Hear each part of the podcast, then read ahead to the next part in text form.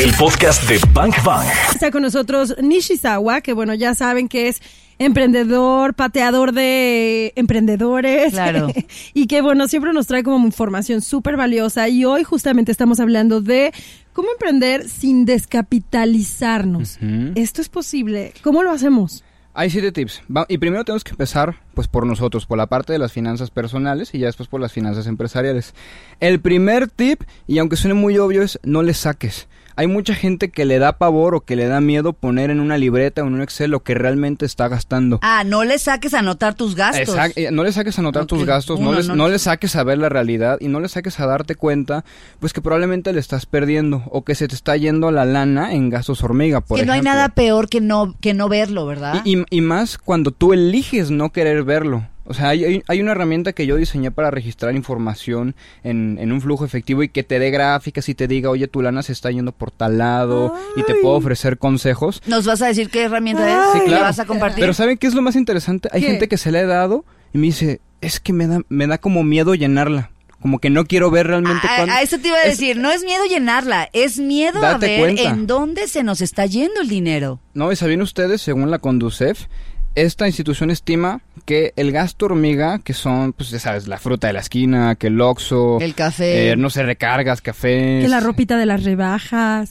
Sí, sí, propinas, sí. viene bienes, todo, todos esos pequeños Ajá. gastitos puede llegar a equivaler el 12% de tu salario. Wow. O sea, uno de cada 10 pesos que tú generas se te va en gasto hormiga y no sabes ni en qué. Por eso al final del mes dices, oye, pues ¿a dónde se fue mi lana? Pero si tú tienes una herramienta y registras al menos un mes de información, ese es el reto al que yo lanzo a toda la audiencia.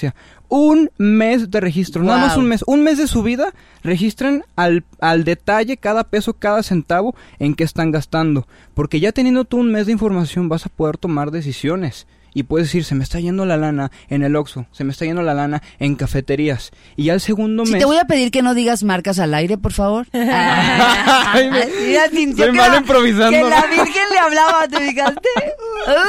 Ay, perdón, perdón. Se puso rojo. Te puso rojo. Tanto que te amamos, Don Chichagua. No nos Me agarran en conoces. curva, no se vale. Ay. Oye, pero a ver, qué miedo. No le saques y llevar un mes, un mes realmente comprometido Mínimo. a anotar los gastos porque Y por todos ahí, tus gastos. por ahí puede haber grandes fugas. Bueno, y todos Estoy tus gastos. completamente segura que sí. No, yo, yo les Tip una número mano. dos. Yo les echo una mano. Métanse a mi Instagram, arroba luis.nishizawa y contesten una encuesta que puse ahí. Si me ponen, mándame la herramienta, yo te la hago llegar a tu correo. Ya lo El- hice, mándame la herramienta. Mándame la herramienta. Excelente. El segundo es darle un trabajo a cada peso, dale una responsabilidad a cada peso que entra a tu cartera o a tu cuenta bancaria. Porque cuando entra lana, ¿qué es lo primero que hacemos? Pues gastamos en lo que, en el antojo que tengamos, Tenemos ganitas de que en lo desaparezca que es esa que me merezco tal cosa y, Nos entra el, el síndrome del merecedor. y eso pasa mucho en las quincenas, ¿no? Cae la quincena y pum, ya te vas por Merezco. alitas, exactamente, Merezco, ¿no? merezco. Bank Bang. Decías, dale un trabajo a cada peso. ¿Cómo es eso? Mira, muy sencillo. El primer paso es, en un cuaderno, de todos los gastos que tú tienes al mes, ordénalo por prioridades.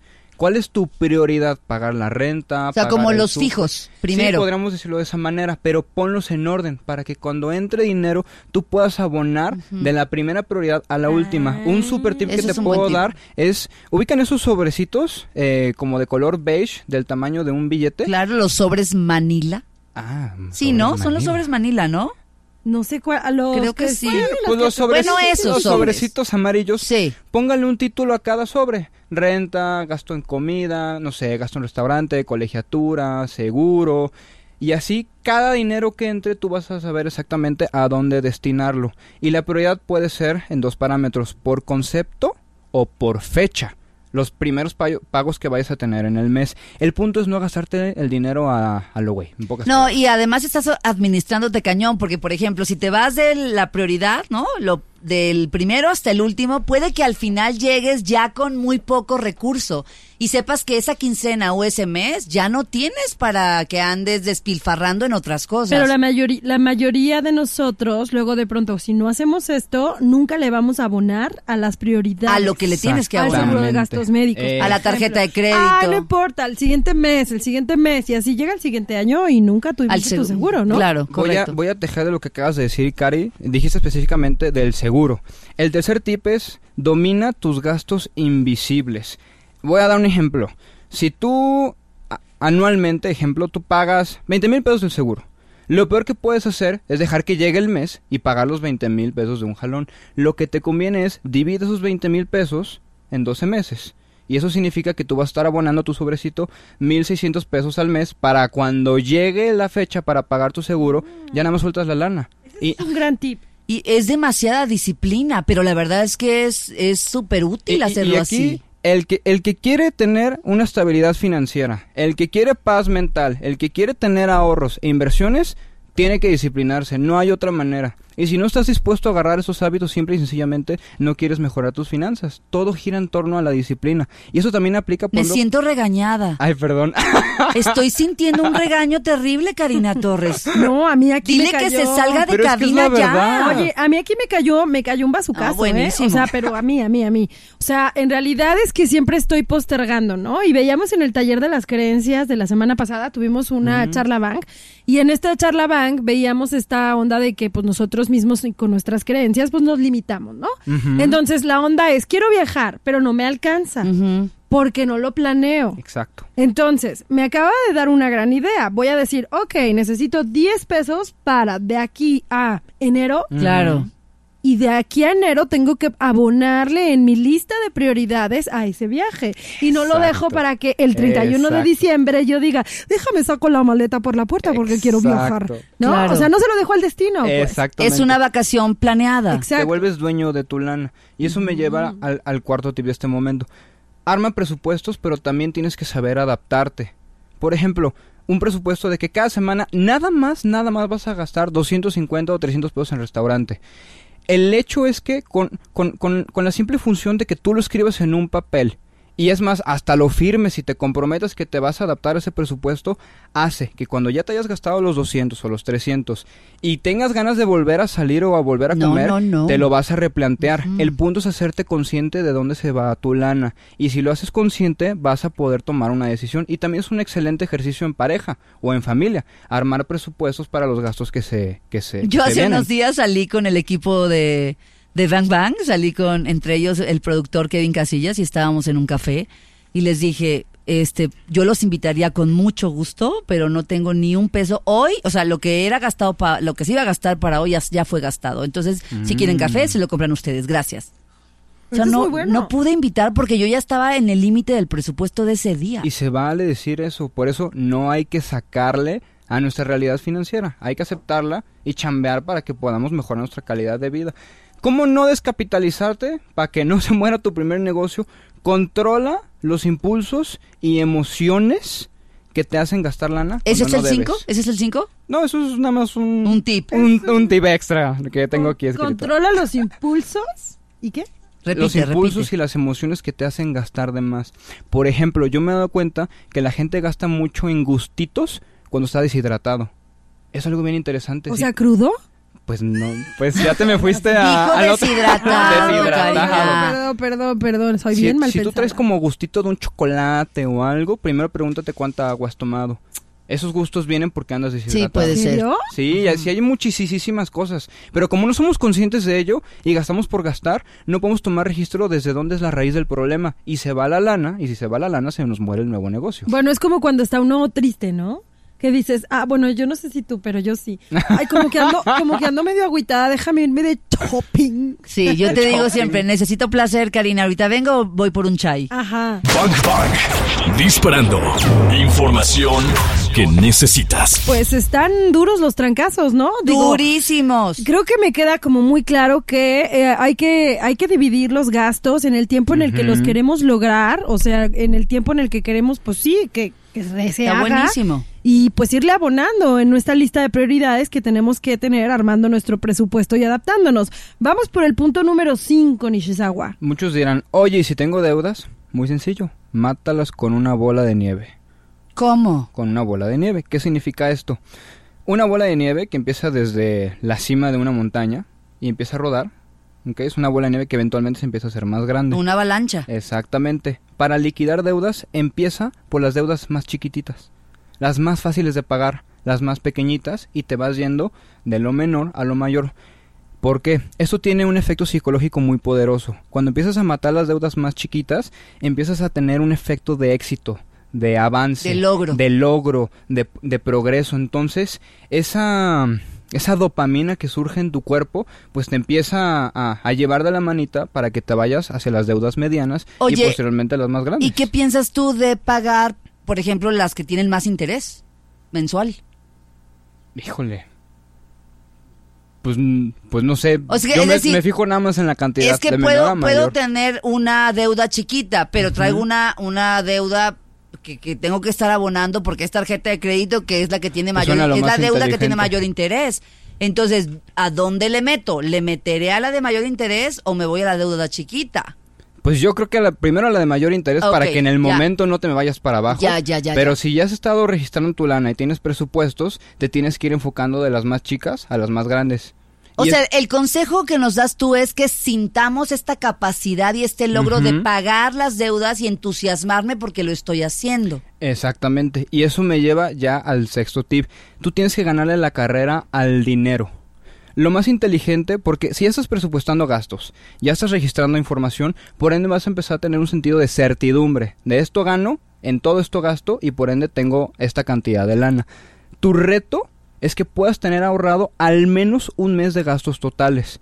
¿Por qué? Si tú en el día a día vas... De pues, gastos fijos, De gastos fijos, exactamente, ¿no? Si tú al mes cuestas, no sé, 20, 30, 40 mil pesos y tienes eso ya en tu cuenta de banco... Yo cuesto más al mes, Nichisagua. ¿Cómo te atreves a decir que cuestas 40 mil pesos? 200, Oye, y te estás viendo súper buena onda y amable, ¿eh? Porque una experta en finanzas por acá nos decía que tres meses, ¿te acuerdas? Sí, tres ah, meses de gastos fijos. Es a lo que voy, ¿no? Yo los reto que al menos sea un, mes, Al menos. Pero obviamente se te empieza a hacer como un vicio saludable decir, ah, ya logré el primer mes, voy por el segundo y después voy por el tercero. y eso te da una tranquilidad y una paz mental que te permite enfocarte en tu chamba y en lo que tienes que hacer. Ahora, todos seguros estarán pensando, sí, liquida deudas, sí, paga los intereses, sí a todo, pero ¿qué pasa si no me alcanza?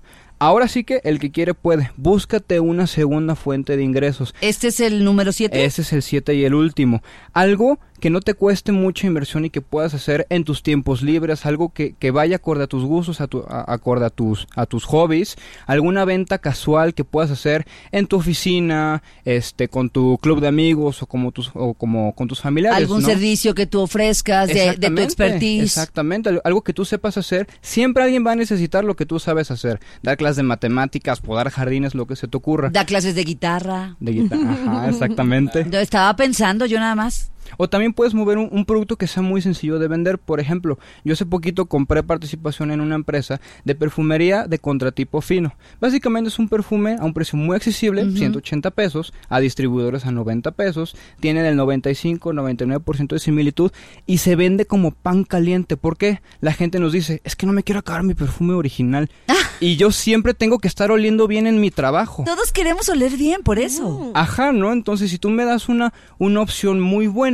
y aparte, esa gente de solo usarlo, la gente le empieza a preguntar que qué perfume usa. Ya cuando te hacen esa pregunta, tú contestas, ah, pues son, son mis perfumes son los que yo muevo, son los que yo vendo. Y así solitos empiezan a generar las ventas. Entonces, pues no sé, si alguien está interesado, mándenme un, un mensaje por Instagram y podemos platicar para que se metan también al, al negocio que acabo de comprar. Se venden como pan caliente. Aparte, pues, ¿qué tal los, los de ustedes? Ay, mira, muy bien, huele muy bien. sí, ¿no? Mm. Pero bueno, este, este tip, este número 7 es clave para cualquiera que de repente siente que tiene hasta aquí los gastos. Hasta aquí estoy marcando, ¿no? Hasta la, garganta. Hasta la garganta. Sean dos mil, tres mil yo creo que incluso también no no necesariamente que tengas deudas y que sientas que estás este así colgadísimo de ellas, sino que quieras lograr objetivos o que quieras o que tengas como muy claro planes, ¿no? O sea, planes a, a, mediano plazo o, o, a largo plazo, pero que sí estés trabajando por ello. Ahora imagínense, una persona que desde hoy empieza a ejecutar estos siete consejos, ¿cómo va a estar dentro de un año? Yo lo voy a hacer. Esa es una gran pregunta. Nos vemos dentro de un año. Dentro de un año, si haces todo al pie de la letra. A ver, ¿en quién nos podemos convertir si, si durante un año hacemos, seguimos esto al pie de la letra?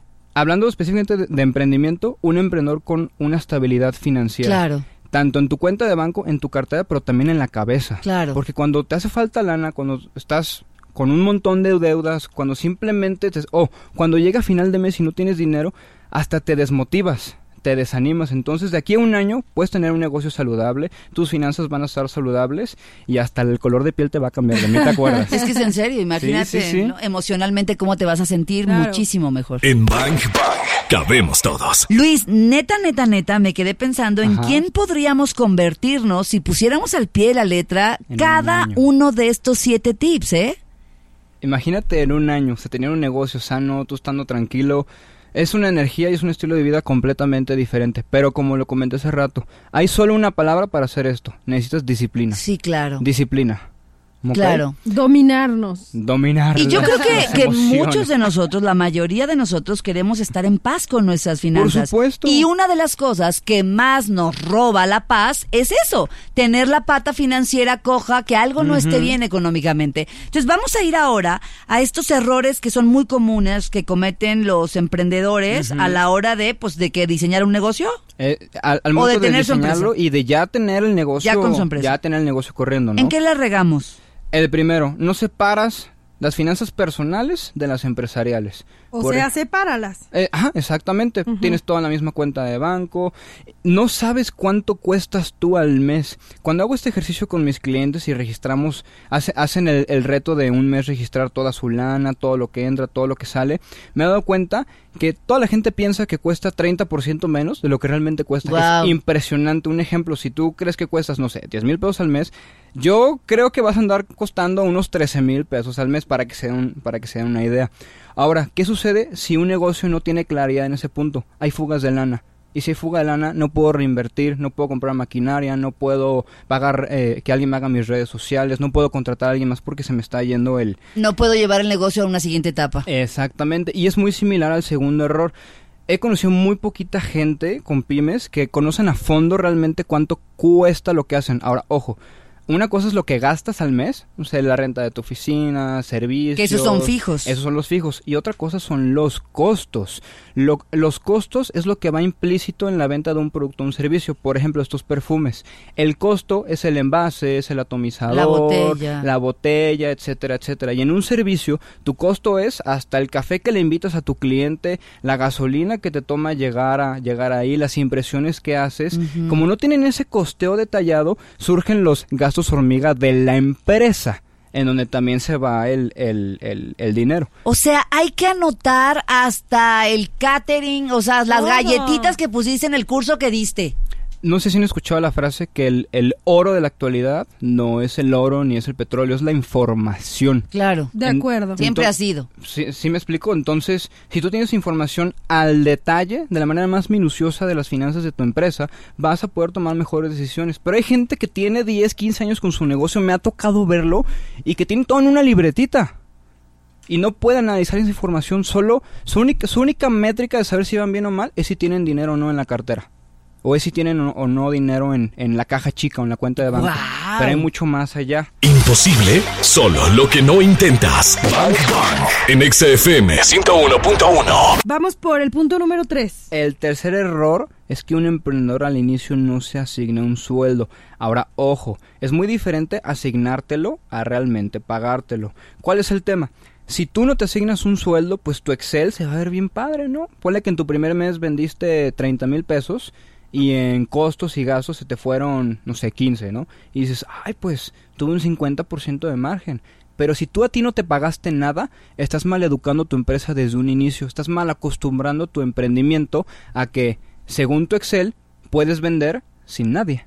Porque no estás contemplando tus números, no estás contemplando realmente. Y a lo mejor si los contemplaras te vas a dar cuenta que, que, ni siquiera te alcanza para pagar la nómina. No le saques, no le saques a ver realmente si tu negocio da. Te está dando. es lo mismo, finanzas personales y empresariales es lo mismo. No hay que tenerle miedo a ver números rojos. Es mejor verlos de un inicio y decir, híjole, si yo me pagara 20, 30, 40, 50, 60, lo que sea, mi negocio está en números rojos. Y hay gente que por el hecho de no aceptar eso, no se asigna un sueldo y ni siquiera lo registra. Por ejemplo, pasa cuando hay gente que tiene un negocio, pero que lo hace, no sé, en la cochera de su casa. Entonces no tiene una renta en su, en su zona de gastos. o de costos. Y si eventualmente la vas a tener y no la estás contemplando desde un inicio, aunque no la pagues, estás maleducando a tu emprendimiento, porque vas a creer vas a crecer creyendo que eres súper rentable, que tienes un súper negociazo. Y a lo mejor si tuviera que pagar 20 mil pesos de renta por ese negocio no le saldría. A lo mejor ya no es buen negocio. Pero hay que darnos cuenta de eso desde el inicio. Desde el principio. Y eso me lleva al cuarto error más común. No controlan su flujo de efectivo. ¿Qué es el flujo efectivo? ¿Cuánto entra cada semana, cada mes? ¿Y cuánto sale? ¿Y cuánto me queda al final? Eso es el flujo de efectivo.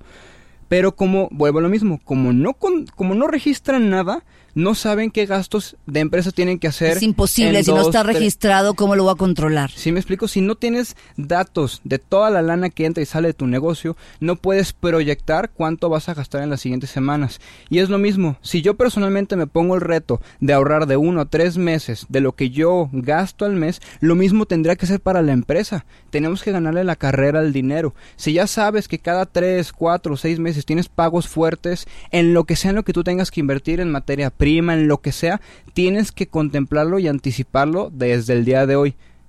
Una métrica para saber si controlas o no tu flujo efectivo es que tú ahorita te respondes a ti mismo. ¿Sabes cuánta lana va a necesitar tu negocio de aquí a siete semanas? Si lo sabes con, con, exactitud, seguramente tienes estabilidad financiera. Si no sabes cuánto dinero va a requerir tu negocio de aquí a siete semanas, no tienes un flujo efectivo sano y te pueden llegar bombazos de lana. Un bombazo de lana es que te caiga un gasto grande, que tengas que pagar algo, algo, algo por el estilo. Y cuando llegan esos bombazos y no estabas preparado, es cuando se muere el negocio. El quinto, matan la deuda con la deuda. O sea, le debo a Juanito y le pido a Roberto. O sea, ese ahí es el que dijiste, meterle dinero bueno al malo o algo así. exactamente. O sea, es imposible salir de deuda con más con más deuda. Claro. O sea, a ver, ¿cómo, ¿cómo se nos ocurre salir de una deuda con otra deuda? no, yo sí, sí conozco personas que matan la deuda con otra deuda. Me prestas para pagar, pues vas a dejar la deuda ahí otra Pero es que me da más tiempo para pagar. ¿No? Pero es un círculo vicioso. Pero es un círculo vicioso. Sí, está horrible eso. Y muy tóxico. ¿Cuál es el secreto ahí? ¿Uno tendría que generar más ingreso? Es eh, digamos que es una estrategia multilateral. Es imposible que la generes, por ejemplo, nada más con un nuevo ingreso si no tienes registro de tus gastos y no sabes a dónde se te va tu lana. Porque empiezas a ganar más y por ende sigues gastando más. Ahí regresamos a lo que nos dijiste. El que quiere puede. Sí, exactamente. Y tenemos que entender que el ciclo de la deuda tanto personal como empresarial, se resuelve identificando las emociones, como ya comenté, y las situaciones que te hacen gastar más de lo que ganas aplica en empresa y aplica en temas personales. Si no somos conscientes, se va el dinero. Así de sencillo. Hay deudas buenas que, que yo las puedo, o sea, las debo de saber manejar y son buenas. Te voy a dar un ejemplo. Si yo pido un crédito para, para mi negocio. Inversiones. Vamos, digamos, un crédito, ¿no? Porque quiero comprar una maquinaria o voy a contratar eh, eh, personal con mi capital de trabajo.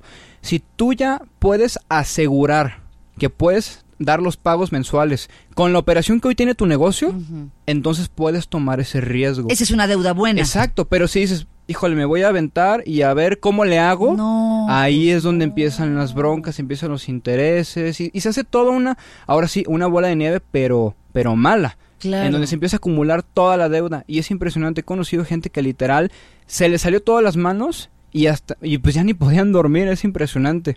Y eso me lleva ya al sexto y último error, pues no pedir ayuda ni capacitarte. O sea, al final nosotros como emprendedores, como empresarios, es imposible que seamos expertos en todos. Así como necesitas un buen abogado, un buen fiscalista, un buen coach de negocios. Un buen psicólogo. Un buen psicólogo. necesitas también un buen asesor financiero. No solo alguien que llegue a venderte productos financieros, sino que te diga, oye, así está la lana de tu empresa y eso es lo que tienes que hacer. Y así está tu lana personal y eso es lo que tienes que hacer. Yo llevo ya rato dándome cuenta de pues de esta necesidad, ¿no? En donde hay gente que dice quiero aprender pero no sé dónde. Por eso mi empresa innovó y lanzamos un taller llamado Finanzas para Empresas. ¿Conocen qué es Fujal?